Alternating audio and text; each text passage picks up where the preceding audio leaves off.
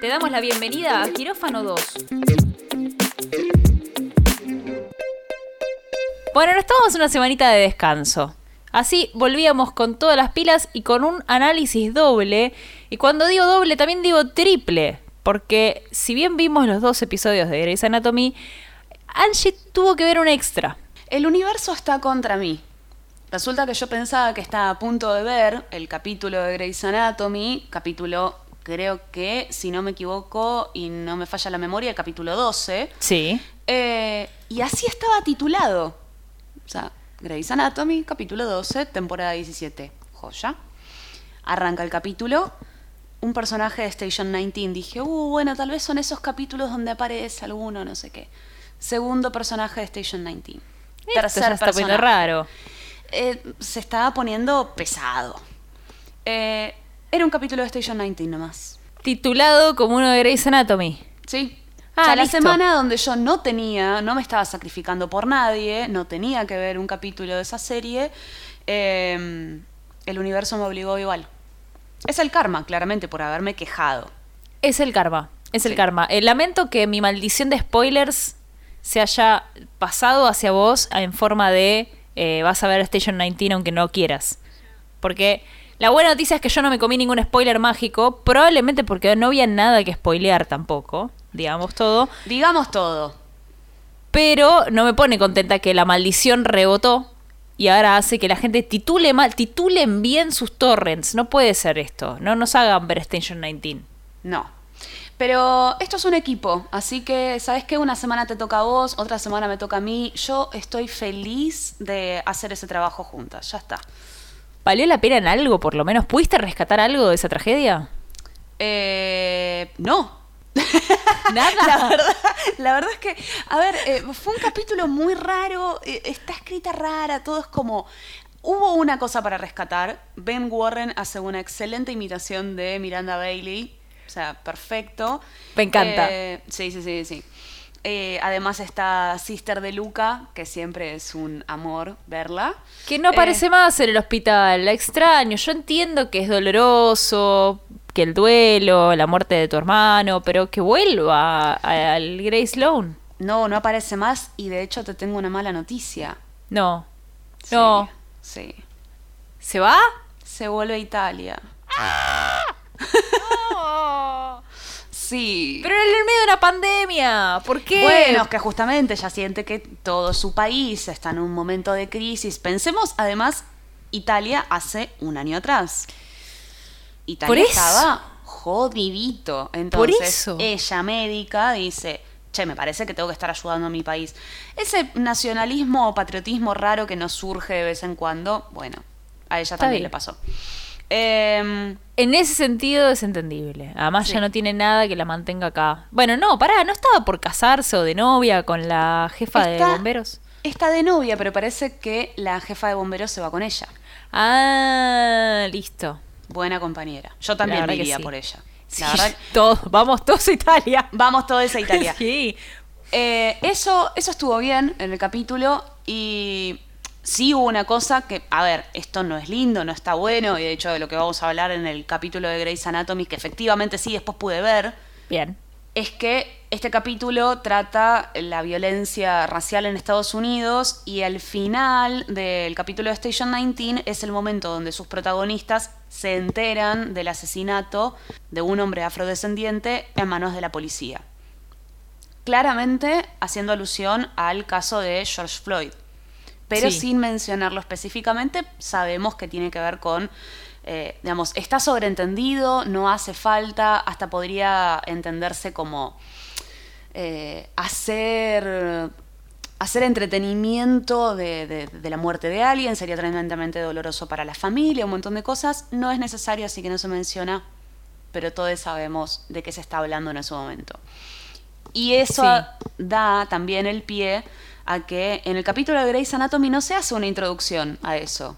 Arranca el capítulo y ya vemos eh, la situación de las protestas, la gente manifestándose en la calle, eh, claramente indignada y dolida por una situación más, porque ya, ya las conocemos y además Grey's Anatomy las ha tratado muchas veces. Todo esto además se da una semana antes del juicio hacia el atacante, el policía en realidad, que Sí. asesinó a George Floyd.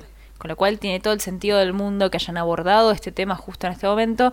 Y además Grey's Anatomy en este momento está siguiendo como un orden cronológico de cómo se vivió la pandemia Sí. en Estados Unidos. Entonces también ya le tocaba este punto, pero lo hizo justo en un momento en donde no hacía falta aclarar de qué estaban hablando, porque ya el tema estaba en la agenda social, entonces no hacía falta entrar en detalle, pero sí este, lo, lo, lo- lo tocan y lo tocan bastante bien dentro de todo, como no hacen un show al respecto, sino que lo tocan como con mucho respeto y también cómo lo, lo vivieron. Digo, yo acá estamos muy lejos de toda esa situación, entonces me sirvió también, si bien nos enterábamos de todo el caso y de cómo se había vivido un poco a través de redes sociales, a mí me sorprendió mucho, por ejemplo, el miedo de Maggie cuando estaba Winston volviendo de la no me acuerdo de dónde de dónde de Boston creo que estaba yendo hasta Seattle en auto cuando lo para la policía el, el pánico que tenía Maggie en ese momento de que lo, de que frenen me, Sí. me sorprendió. No sabía que lo habían vivido con tanta angustia realmente eh, pero en ningún momento creí un uy esto está re exagerado no al contrario es como ok listo esto fue así. Si Grey's Anatomy me lo está contando así que además ya me viene contando todo tal cual fue esto se vivió así esto lo vivieron de esta manera Sí, en un momento yo pensaba al principio de este regreso, este, digamos, cuando se retoma esta temporada, pensaba cuánto tiempo iban a detenerse dentro del contexto casi que cronológico del COVID. Y ahora que llegó este capítulo un poco entendí que tal vez estaban esperando esta instancia porque necesitaban abordar este tema. Y si hay una serie que puede abordar esta temática y sin ningún tipo de oportunismo, es Grey's Anatomy. La verdad mm, fue una sorpresa para bien la actuación de el novio de Maggie, el actor que representa a Winston, me pareció creo que ese tipo de situaciones cotidianas donde te para la policía, te pide que apagues la llamada que tenés con tu prometida, cosa de que no haya testigos mientras te están pidiendo seguro o cosas. No te dicen por qué te están parando, te hacen bajarte del auto, hacen que te huele un perro, bajan todas tus... porque además él se estaba mudando, entonces tenía Sí. cajas y cajas. Y la llama 20 minutos después, 20 minutos que Maggie la pasó horrible, absolutamente destruido porque no, no hay dignidad. No. O sea, no, no hay estado de derecho cuando te cachean de cierta forma sin ningún tipo de, de justificación o de provocación. Eh, es algo que muchos de nosotros no, no podemos entender, pero está bueno poder entender que, que esas son cosas que le pasan a una cierta parte de, de la población y que la, la ignorancia del resto de alguna forma alimenta que ese sistema siga estando establecido. Sí, de hecho, algo así, una, una conversación muy similar se da entre Hayes, que Hayes entra al hospital, eh, bueno, llega en realidad al hospital y tiene la cabeza lastimada eh, y le avisa a Jackson y viene con sus dos hijos que los había acompañado a, a una protesta. Y cuando ya está él curado, lastimado, que pe- dicho sea de paso, le queda muy graciosa la curita gigante que le pusieron en el medio de la pelada. Sí. Digámoslo. Listo, sí. gracias. Que, que no, no- necesitaba decirlo. Necesitaba ¿qué- tener este espacio seguro para decir este comentario. ¿Qué hombre por Sí. eh, hacerle frente a básicamente un neonazi que vino a romper la cabeza al hijo y él se pone en el medio? A dos nenes chiquitos encima, Do- dos pibes, por favor.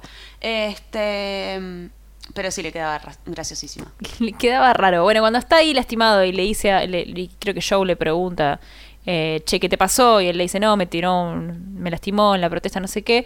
Y le dice, no, no, no voy a volver, no van a volver mis hijos porque no es seguro. Y Joe le dice como, "Enti- entiendo, entiendo que te dé miedo, pero por otro lado, es lo que quieren que pase. Que, que le tengas miedo de ir. Entonces, de alguna manera, es como que ellos están ganando. Pero bueno, igual te entiendo. Que Hayes le dice, bueno, evidentemente perdí muchos familiares como para considerar la otra opción. Sí. E igualmente le queda resonando porque después al final del capítulo le dicen, bueno, si quieren vamos. y yo Pero, los acompaño. Claro, siempre que vayan con él, pero no dejar de ir a las protestas. Exacto, exacto. Pero está esto de, bueno, te quieren, quieren silenciarte, digo, si te están agrediendo y metiendo miedo, están ganando. Eso está, eso está pasando. De hecho, el capítulo hace un esfuerzo muy bien logrado de tomar las distintas perspectivas y cómo le afecta a distintas personas. Richard termina rememorando un montón de cosas de su propia vida, donde ha estado, básicamente es, ¿se acuerdan de ese cartel que lo hemos visto muchas veces en marchas de no puedo creer que sigo protestando por esta mierda? Sí. Bueno, Richard es la representación de eso, es tipo, tengo cicatrices desde el 62 y es como, y seguís protestando por esta mierda. En algún momento se tiene que romper eso y me parece que eso es parte de lo que le met- se le mete en la cabeza a Jackson, que él es la nueva generación. Sí. Este, y él está diciendo, che, ¿dónde están mis cicatrices? ¿Dónde está mi participación en todo esto? Bueno, pero, pero, hablemos de que Jackson va grandulón como es y le dice, ay mami, ¿por qué no tengo cicatrices? ¿Qué pasó que no peleábamos? Boludo, dale, sos gigante, ya sos un adulto responsable, tenés una hija, podés ir a protestar vos por tus propios medios, no ir a pedirle explicaciones a tu hija, que además bien se la dice eh, Catherine, que es tipo, vos no tenés cicatrices, a mí no me vengas a apurar porque vos no sabés cuáles fueron mis luchas, cuáles fueron mis peleas, siendo una mujer negra y encima eh, de poder. Dale, o sea, no, salí acá. ¿Querés una cicatriz? Andá y date la cabeza contra la pared, hermano. O andá y hace otra cosa, pero deja de reclamarle a tu mamá. Súbase los pantalones. Hablando de cosas indignantes, la situación con la que tuvo que lidiar Bailey es probablemente una de mis cosas entre más odiosas para pensar dentro del contexto de pandemia, pero también generó uno de mis momentos favoritos en el capítulo. Es terrible que a Bailey la pongan en esa situación, pero por otro lado es la persona, la mejor persona, la persona más indicada para atender esa situación de la manera en que la resolvió. Estamos hablando del caso de el covidiot, que Sí. por si quienes están del otro lado no saben el concepto de covidiot o covidiota, es una persona que dentro del contexto del COVID se comporta como un idiota y o descree del el virus o que es este cree en las teorías conspiranoicas que dicen que esto no es verdad o probablemente esa gente que usa el barbijo por abajo de la pera ese tipo de cosas Sí. Todo se lo saca para mandar un audio de WhatsApp por la calle o cree Claro. que se ahoga, esas cosas que, nada, cuestiones. todas las veces que vos ves a una persona siendo idiota dentro del contexto de COVID esa persona es un covidiota Exacto. es un gran concepto Bueno, Bailey le toca entonces atender a este covidiota que encima no para de sacarse el barbijo para hablarle. Y es como, señor, pongo cero moscorillo, ¿no? Pero el momento en el que esta persona le dice, no, igual no me va a pasar nada porque esto no es real, es todo mentira. Es todo, todo hecho para que ustedes ganen plata. Y, y se lo compara con los bitcoins es hermoso Sí. Y, y ves la cara de Bailey que es como, no sé si cagarme de risa, porque yo creo que me está haciendo un chiste, o sea, no puede ser cierto esto. Y cuando le ves la cara que cuando se le transforma a, ah, no, no, no, esto es en serio, esto es real, ¿qué hago? Lo mato, no puedo matarlo porque no, no puedo, me, me- me tengo que ir porque estoy en peligro y sale. Y la vemos a Bailey teniendo una especie de crisis de no puedo creer que esto esté pasando. Necesito sacarlo de mi organismo para no mandarlo a la mierda porque... yéndose a la escalera No. a gritar Sí, directamente. me y no pudiendo volver. Claro, me encanta ese momento donde es como que dice, bueno, creo que ya está, lo saqué mi sistema, vuelve a la puerta y es como, ¡oh! sigue gritando. Este, es como, es, es- es mi versión de ir y gritarle a la almohada para no molestar Sí. a los vecinos. Posta que sí. Incluso Bailey en un momento le dice, le- la vez que intenta decirle como mi mamá se murió por COVID y Ah, no se lo, no se lo dice. Y estoy re orgullosa de que no se lo haya dicho, porque le hubiera, se hubiera expuesto de tal manera y, y- y le, le hubieran devuelto una patada en el medio de la cara, Sí. ese tipo.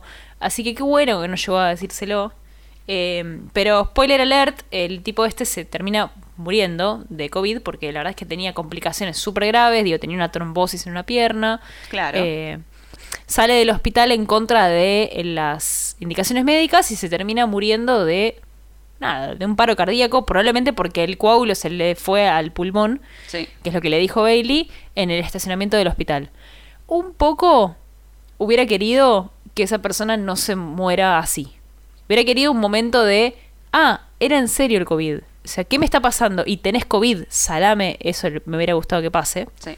Sobre todo que Bailey le diga salame. Pero no, no, no, no, lo manejaron más rápido, digamos. Sí, hay hay una pequeña satisfacción en la moraleja de que no le hagas caso a Miranda Bailey y te mueras en el estacionamiento del hospital. Pero por otro lado, sí nos hubiera gustado ver al covidiota diciendo, oh no, estuve equivocado todo este tiempo y ahora estoy hablando neutro, pero no sé muy bien por qué. Debe ser por el coágulo. bueno, pero para el covidiota nos dio una muy buena conversación después entre Bailey y Teddy, en donde Bailey le cuenta, tipo, che, mira lo que este salame dijo de los bitcoins. ¿Qué hacemos, qué hacemos con nuestra pila de plata? A ver. Eh, y se ponen a hablar de, de, mira que viene el COVID, todo lo que nos dio. Un estrés de la sanflauta, ¿no? La- un duelo terrible por la muerte de mi madre. La estamos pasando re bien. Todo Sí, esto sí. pagado con nuestra pila de plata. No, no, no, es tremendo. Yo lo que pensaba en ese, en ese sentido es. Porque a veces hay que extrapolar los escenarios que nos presenta Grey's Anatomy a la realidad. Vos imaginate eso a médicos, a médicas reales, a enfermeras reales. Y ahora sacale el contexto de una clínica buena, de una clínica en, en cierto estado de mantenimiento, de recursos, de cosas. Imagínate el hospital público más alejado del Estado en términos de, de- plata, de atención, de todo. Imagínate lidiar con esa situación ahí.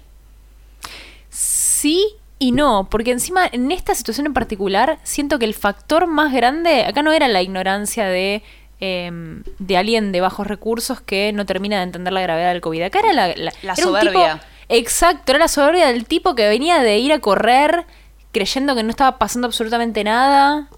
Claro, pero Eh, recordemos que esas cosas se pasan.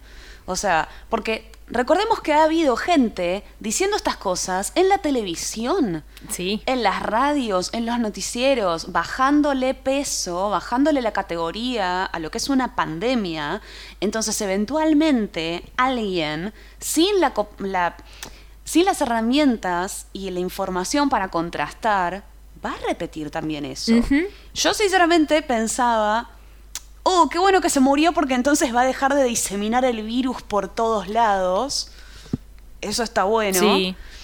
Eh, pero nada, eh, ¿a, a dónde llega la, la ignorancia y la mala intención de la gente que difunde la, la información que es falsa, que un poco terminás agradeciendo que cierta gente se muera? En términos ficticios, ¿no? Obviamente. Obvio, no estamos hablando de la términos- serie. Estoy hablando de la serie. Eh, simplemente por una cuestión de cortar con esa cadena. Mientras tanto, a todo esto, ¿no? Porque ya hablamos de un montón de gente. ¿Dónde está Meredith Grey en este capítulo? No sé dónde está Meredith Grey, pero yo te puedo decir a dónde trasladaron al muñeco de Meredith Grey.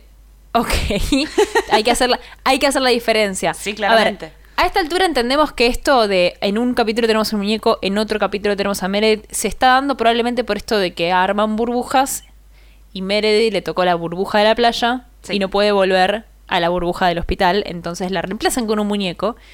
La cagada es que lo mandaron, mandaron al muñeco y a Schmidt a, a la cámara hiperbárica, que es este lugar que vemos muy pocas veces, pero que solamente lo usan para generar crisis, ¿no? Como Sí. entras a la cámara hiperbárica, es obvio que vas a tener una crisis. Es obvio que ese paciente va a tener un paro cardiorrespiratorio, alguien que nadie va y sale bien de esa cámara. ¿Qué onda? No, posta que en ningún momento vimos esa cámara funcionar como se suponía que tenía que funcionar.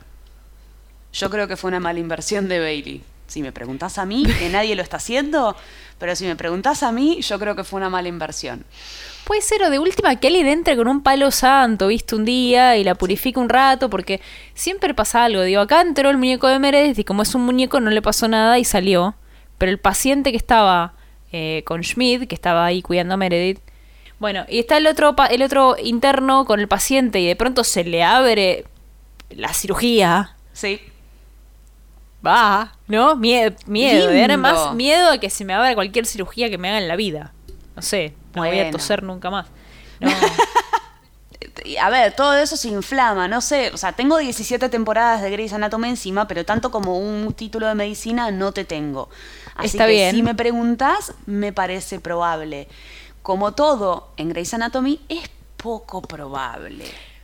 En 17 temporadas de Grey's Anatomy nunca vimos a nadie que se le abra la panza y se le salgan los eh, chinchulines por ahí porque se le salió la sedación y empezó a pelear contra la intubación. Bueno, en algún momento tenía que pasar. Está bien, es verdad. Se les acaba. Para no repetir, O sea, hemos, hemos- visto intestinos saliéndose de cosas en otros contextos. Un ataque de un oso, eh, Sí. una bomba en el abdomen. Ah, hay- había opciones. Ahora nos tiraron esta.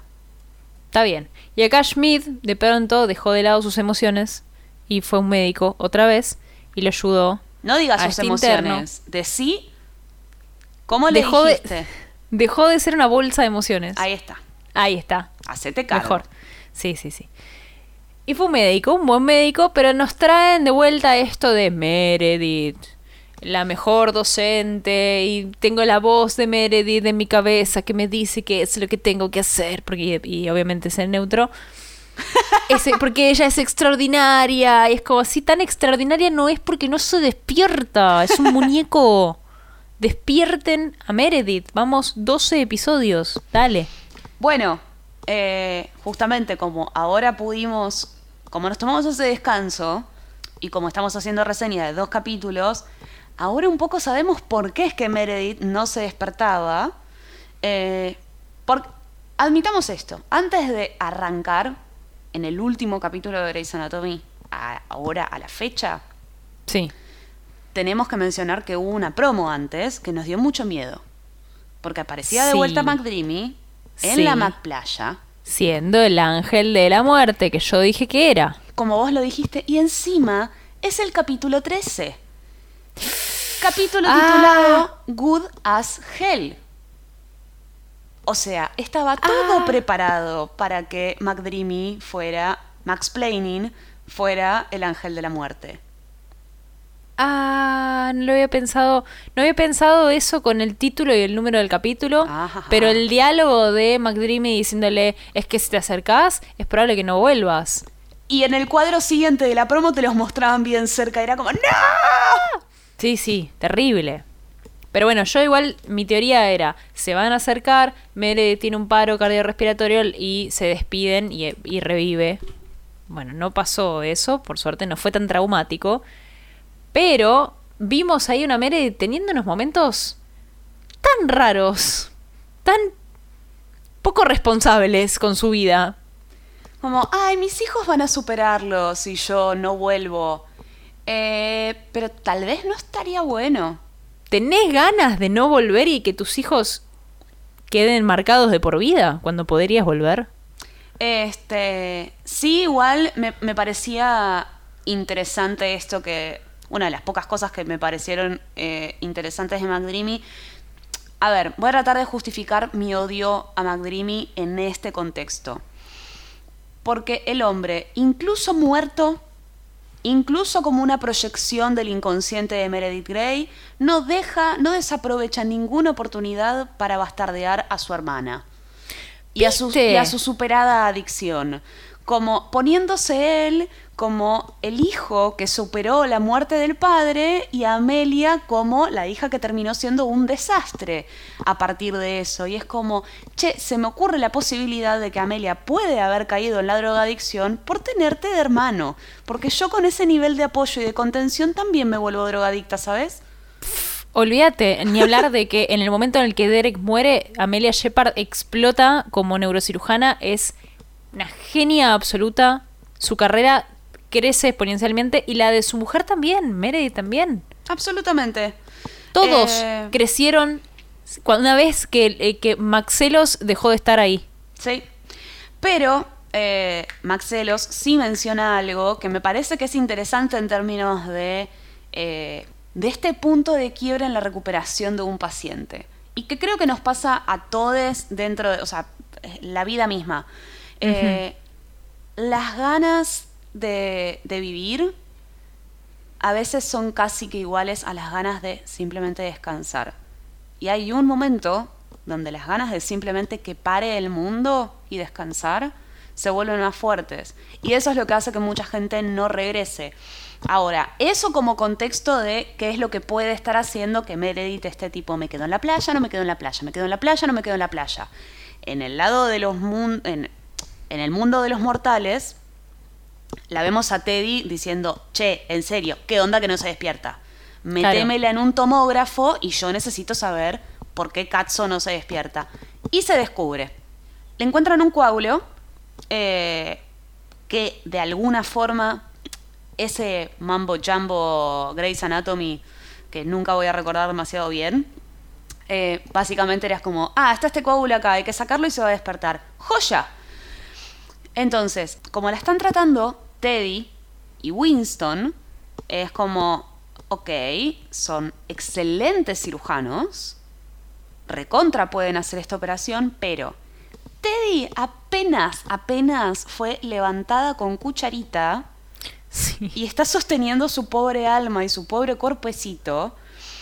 Eh, Viste, pensar en una pérdida es como, ok, no me recupero nunca. Y por el otro lado está Winston, que es como, che, si yo tengo una complicación en esta operación, eh, como que se me pudre un poco con, mi prometida. o sea, el, casamiento estaría flojeli. Sí, es mi cuñada, en definitiva, eso es lo que dice él. No la conozco, pero, es mi cuñada. Y la verdad es un riesgo. Pero bueno, es verdad que nadie ahí está salvado. nadie va a operar a Meredith sin ningún tipo de miedo, porque es Meredith Grey. Digo, mismo Winston lo dice, es mi cuñada, pero también es Meredith Grey. Pero el speech que le hace Teddy cuando lo llama al quirófano y le dice, vos te vas a meter acá porque somos dos de los cardiocirujanos más excelentes del país, eh, vas a ser simplemente un cirujano esta es otra persona, este es otro paciente y vamos a hacer todo lo posible para salvarlo porque es un paciente y punto. No hay egos en el medio, nos vamos a preguntar todo lo que sea necesario, no porque estemos dudando de la otra persona, sino simplemente para estar súper seguros y fue como, literal creo que es un speech que deberían tener todos los cirujanos que entran a operar en equipo porque la cantidad de veces que lo vemos discutir y es básicamente un a ver quién la tiene más grande. Nadie. La persona que salve al paciente y si lo hacen en conjunto mejor. Así que yo voto porque ese speech sea grabado y se pase en cada uno de los quirófanos de acá a la eternidad. me parece bien. Por otro lado, yo quiero que aparezca Teddy en forma de holograma en todos los quirófanos de, acá a la eternidad diciendo ese speech. Ay, yo quiero una Teddy holograma, pero para la mesita de luz al lado de una Bailey, porque yo quiero que Bailey me dé un discurso todas las mañanas. Sí. No lo confundas con un Bailey todas las mañanas porque eso puede llegar a complicarte un poco la existencia. Es verdad que es probable que, sea contraproducente la, confusión. No, no, La idea es una, un holograma de Bailey. Bien. Miranda Bailey. Singular. en plural se complica. Este. Bueno, cuestión. Meredith, operación. Ya vamos a ver qué fue lo que pasa con Meredith, pero al mismo tiempo, alguien más vuelve a quirófano. Mi, mi, y me pongo de pie, mi personaje favorito. Estás sentada, Ángela, te estoy viendo.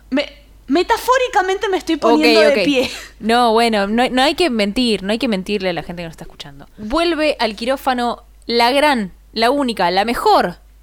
Y mejor definitivamente que su hermano. La mejor Shepard. La mejor Shepard. Porque aparte de las dos hermanas, tampoco es que. Yo no pongo ni, un dedo en el fuego por las, dos las otras dos hermanas. Que las juzgan, tal vez ah. incluso peor que su hermano. Insoportables. Un asco. Eh, Amelia Shepard vuelve al quirófano. Me gusta cómo es que se mete en la consulta de Link, tipo.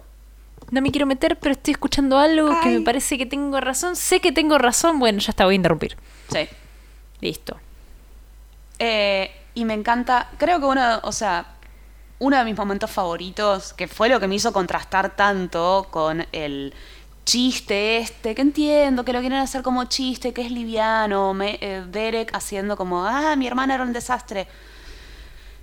Cuando Amelia vuelve a ese quirófano, primero que nada, el paciente era de Link. Amelia básicamente toma el caso porque ella diagnostica y él, más allá de un pequeño chistecito, no se le parte el ego porque su mujer esté haciendo ese diagnóstico y su mujer lidere entonces ahora el caso. Y le permite ese espacio, por más de que o sea, solamente quiere tantear y ver tipo, che, ¿estás bien para entrar de vuelta a quirófano? Porque entre que está pasando todo esto con tu hermana y que la charla que tuvimos el otro día, o sea, es un contexto complicado.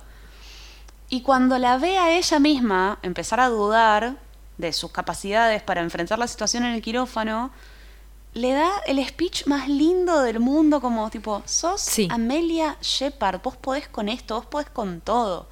O sea, básicamente le habla como si ella fuera su inspiración, que de hecho que- creo que un poco lo es.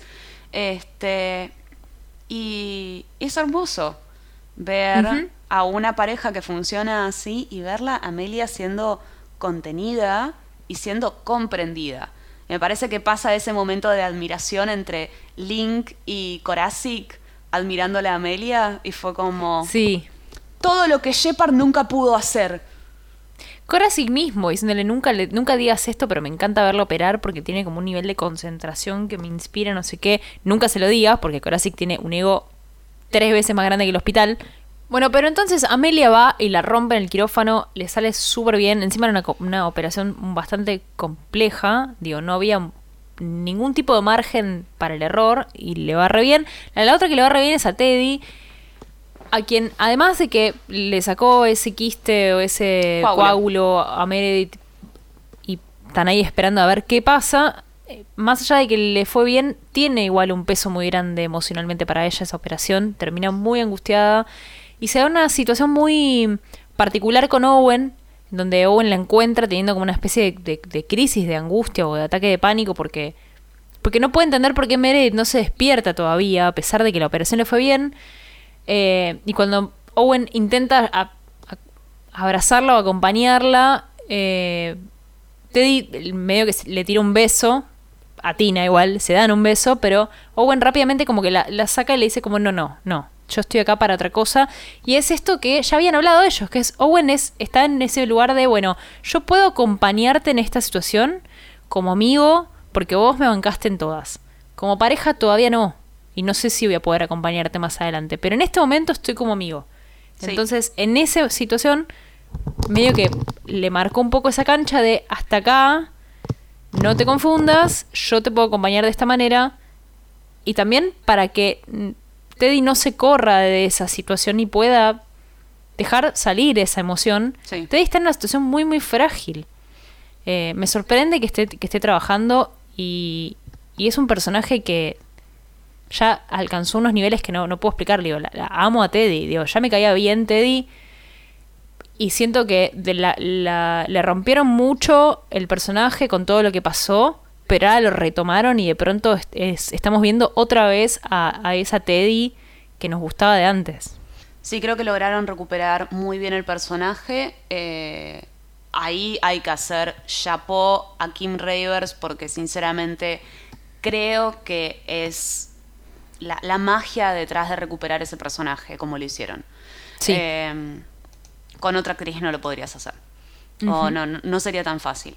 Hubo un momento parecido al de Link con Amelia antes, donde Richard, que estaba medio en duda de si Teddy estaba en, en situación de poder operar a Meredith, va y le consulta a Owen como la estaba viendo.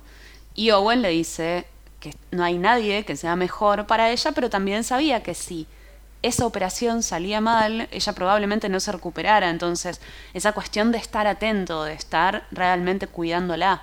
Sí. Pero bueno, la operación sale bien. No sí, o sea, sigue sin despertarse. ¿eh? Sigue sin despertarse. Lo cual es terrible. Ah, Y acá suceden dos, dos cosas en simultáneo. Por un lado, a Winston, al novio de Maggie, se le ocurre atinadamente, che, no estamos teniendo en cuenta el componente emocional o el componente anímico eh, de esta paciente. ¿Por qué no traemos a la hija Que por un lado, digo, él, él dice, por un lado puede ayudarla a escuchar la voz de su hija y que le dé aliento. Y por otro lado también a Sola le, le sirve verla a la madre que hace como más de un mes, no sé, que no la ve, desde Sí. que se enfermó. Sobre todo porque no saben qué va a pasar, digo, se puede complicar en cualquier momento. Esta- Estaban viendo encima muchos casos de pacientes con COVID recuperados que empeoran y fallecen a pesar de eh, haber sido ya negativos de la enfermedad. Sí. Se lo plantea a Richard. Me gusta que se lo plantea con mucho miedo. Le dice como, "Ve, te voy a plantear algo que probablemente eh, me puede costar mi trabajo. Sí, porque no, se, no. Estaba se estaba metiendo en un terreno muy personal. Eso es lo que a él le daba miedo. Y le plantea esto, bueno, traigamos a Sola. Sola obviamente acepta, o sea, una Maggie primero tiene sus reparos, que es normal, no quiere ponerla sola en esa posición, que es lo que yo decía cuando Sola estaba como manteniendo la emoción de sus hermanos, ¿no? De, Sí. le voy a contar que, mi- mi- que nuestra madre está mejor, cuéntele a los adultos, ¿no? La pobre piba. Esa piba le vienen años de terapia encima, a futuro ya te los, ya te los digo, ¿eh? Eh, la traen a sola al hospital, me encanta que la, que la visten todo. Me gusta mucho, mucho la actitud de Hayes cuando le consiguen el, el, el, el ambo ese Sí, el chiquitito. descartable, el chiquitito, y le dice, no, mejor no querés saber de qué es. Y la vea sola y dice, no, no, sí quiero, quiero que se sepa que yo estuve en esto, porque Sí. lo, lo ves contento, ¿no? En esa... A él también le parece una re buena idea. Sí. Y también Hayes estaba muy preocupado por Meredith. Sí. Entonces la, la meten a sola en, el, en, la, en la habitación y la dejan a solas con la madre para que tenga más privacidad y, ella le empieza a charlar. Pero en paralelo a todo esto, no aparece sola en la playa.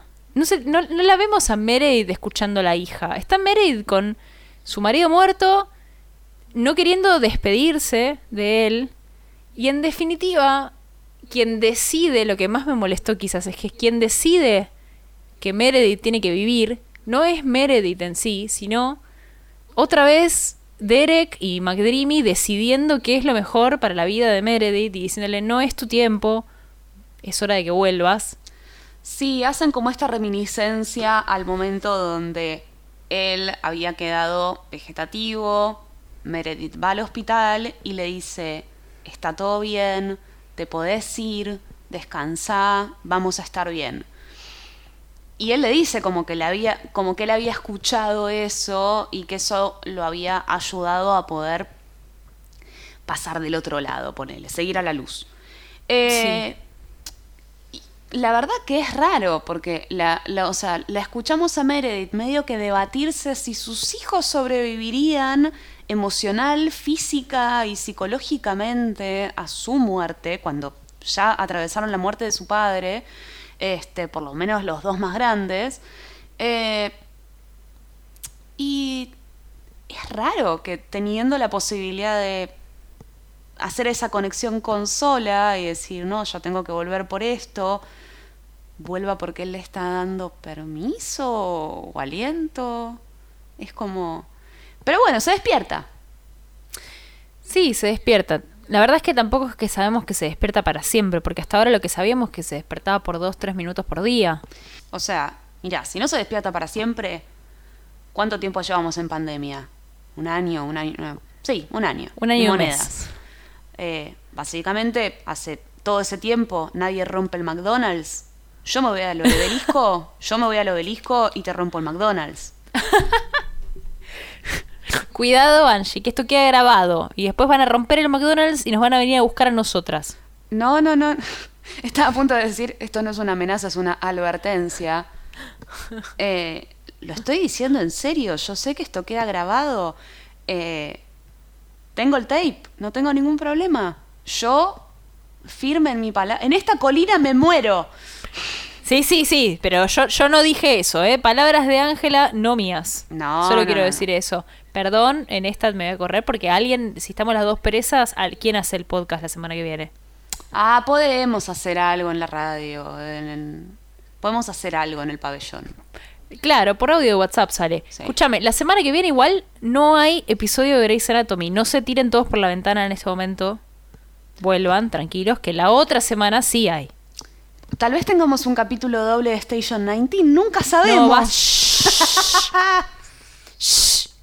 No des ideas, que nos escucha Crista, ya sabemos que nos escucha. Ay, Dios. Si hay alguien que sea fan de Station 19, por favor no se ofendan.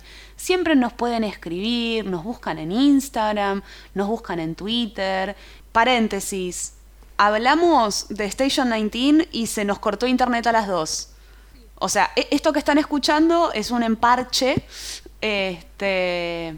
Pero bueno, como decía recién, nadie se tiene que sentir ofendido por esto. Simplemente, no sé, Station 19 no es muy de nosotras. Si tienen motivos, si hay fans de Station 19 que estén escuchando y que quieran contarnos los motivos por los cuales la serie está buena, nos pueden escribir, nos buscan en Instagram, nos buscan en Twitter, intercambiamos un par de opiniones, por ahí alguna que otra piña, pero leve, entre amigues, no pasa nada. Nuestro problema no es que exista Station 19, es que nos obliguen a ver Station 19 mechado con la historia de Grey's Anatomy. Ese es el problema. Sí. Pues ya está. También mi, también mi problema es que se hayan llevado a, a Ben Warren. Y a, y a Karina, Sí, ¿no? También. sí, también. Y en un momento amenazaron con llevarse a Joe Wilson. Muy breve. momento- sí. De vuelta, te voy al obelisco, te rompo el McDonald's. Eh, no sabemos quién nos cortó internet, Angie. Yo tendré cuidado, porque creemos que fue Station 19, pero por ahí fue la gente de McDonald's. Me parece que es más grande, tienen más poder. Puede ser. Tengamos cuidado con lo que prometemos. Yo no me arrepiento de nada. Solo somos un podcast de Grey's Anatomy y solo queremos que saquen a Station 19 de nuestros capítulos. Nada más. Solo soy un podcast de Grey's Anatomy, enfrente a los creadores de Grey's Anatomy, pidiéndole que por favor no me obligue a ver Station 19. Basta de crossovers. Bueno, pero dentro de dos semanas, ¿qué pasa? Dentro de dos semanas lo vemos a Jackson, que ya manejó como 19 horas, no me acuerdo cuánto le había tirado el GPS del auto, que me pareció muy Sí. gracioso, golpeándole la puerta a April, que al fin llega, porque la estamos esperando hace como seis episodios que sabemos que viene la serie, que vuelve la actriz. Golpeando la puerta a April, que todo esto me hizo preguntarme, ¿dónde estaba la hija de Jackson? Claro, estaba con April. Claro, pero viven más cerca. Yo creo que Jackson, o sea, porque lo vimos poner el GPS que decía 11 horas de viaje. Dudo mucho que la hija de Jackson viva 11 horas de su casa. No sé, pensé que tiene plata y un jet privado, tranquilamente pueden vivir a 11 horas de casa. No sé, yo creo que el capítulo va a ser Jackson. Fue a las protestas en, el, en la ciudad donde fue el asesinato Sí. este, de esta afrodescendiente a manos de la policía. Después de eso, Elipsis va a verla a April. Pero el tema es que la promo nos muestra a Jackson llegando bajo la lluvia, le toca la puerta y después es como un picadito, un salteadito de todas escenas felices de J. Brill. Y románticas. Y románticas. Tipo, basta, Ya basta con esta pareja. Pero aparte April ya es feliz, ya está casada y está yendo a la iglesia todos los domingos como quería. Déjenla. Déjenla, déjenla con Matthew, por favor. Déjenla con Matthew, no se entiende por qué, no se entiende por qué esa insistencia en ese vínculo que ya, ya pasó. ¿Cuántos vínculos en la serie con, entre personajes que todavía están hoy no estamos reviviendo? Digo, Sí. Amelia y Owen tuvieron un re vínculo y lo viven re bien juntos. Sí. Tienen, la reminiscencia que les queda es de respeto como, Sí. como exparejas. Y nada más, y no. Acá insisten con algo que ya fue. Ojalá que sea una trampa. Claro, me no, pero y me refiero a una trampa en el sentido de, ojalá sea un gancho para que la gente vaya a verlo. Nada más. Que no sea Claro. realmente algo romántico. pero si, si, si es así, igualmente me da bronca. Sí, obvio. Que, que, el- que la promo sea esa.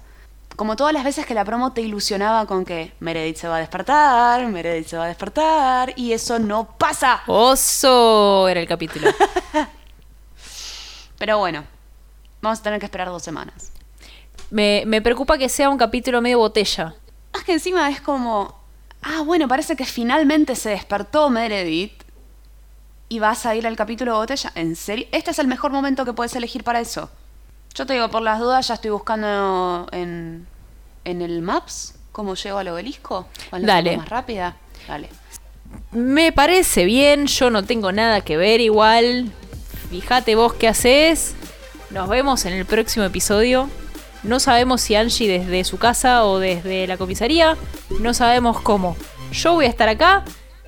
Angie la voy a ir a buscar. No tengo problema en pagarte la fianza, Angie, cuando quieras. Gracias. Eso es mi compromiso llega hasta ahí, ¿sabes?